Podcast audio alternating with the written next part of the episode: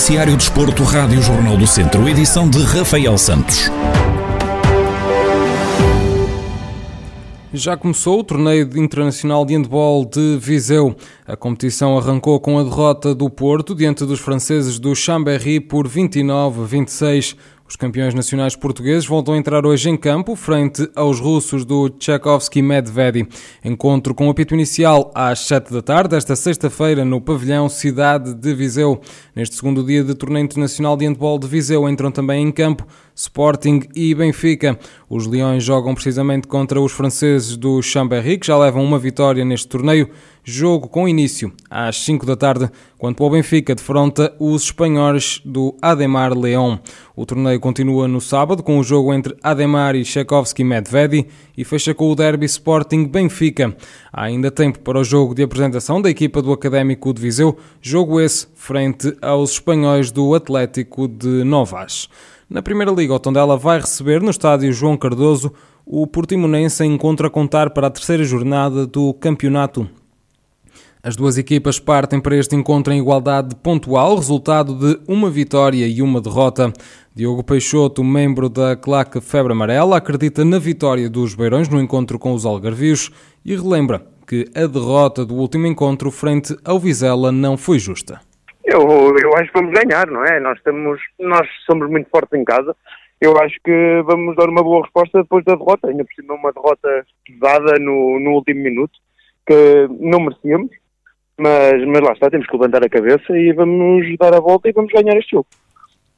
Sobre a possível venda da SAD, Diogo Peixoto assumiu não ver com bons olhos a concretização deste negócio, se o mesmo colocar em causa aquilo que é a ideologia do clube eu pelo que li das notícias, espero bem que isso não vá para a frente, não é? Porque pelo que dizem nas notícias é queriam mudar símbolo, queriam mudar equipamentos, queriam mudar é, queriam mudar tudo basicamente do Tondela para o clube que era.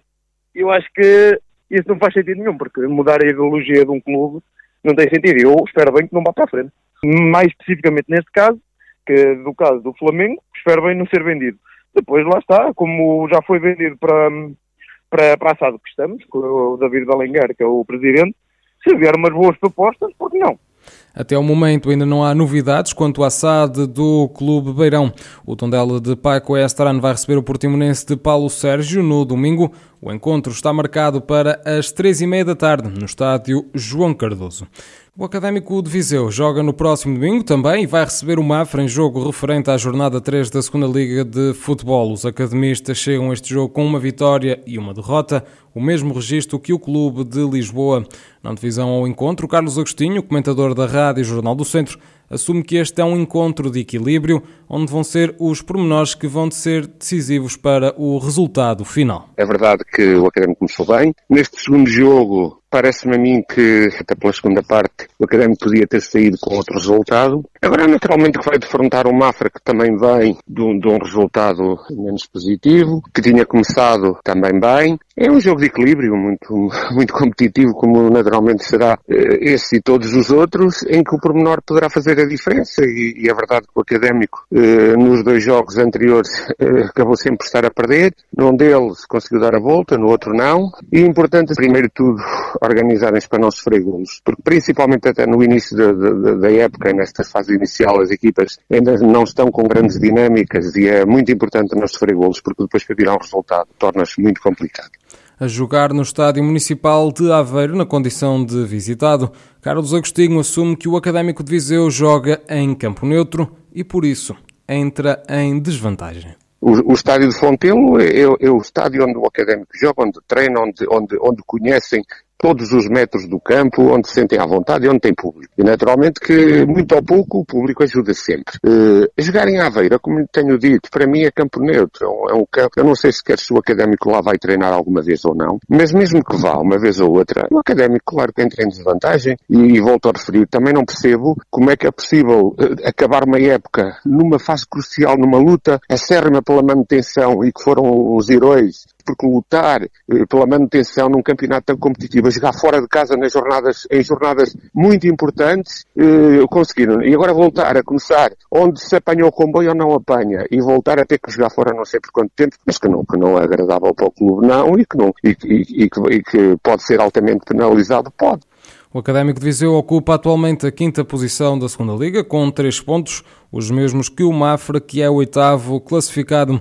As duas equipas medem forças no próximo domingo, pelas seis da tarde, no Estádio Municipal de Aveiro.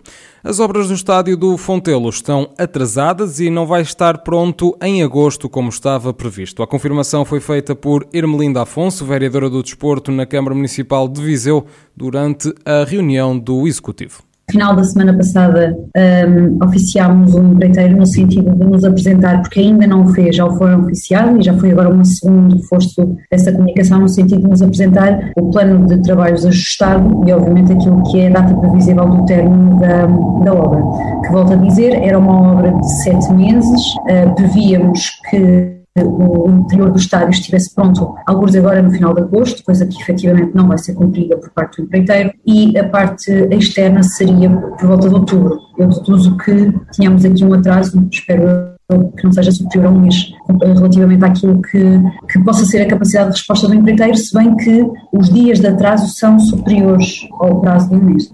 Ermelinda Afonso, vereadora do Desporto na Câmara Municipal de Viseu, a dar conta do atraso das obras no estádio do Fontelo, que continuam a impedir o Académico de Viseu de jogar em casa.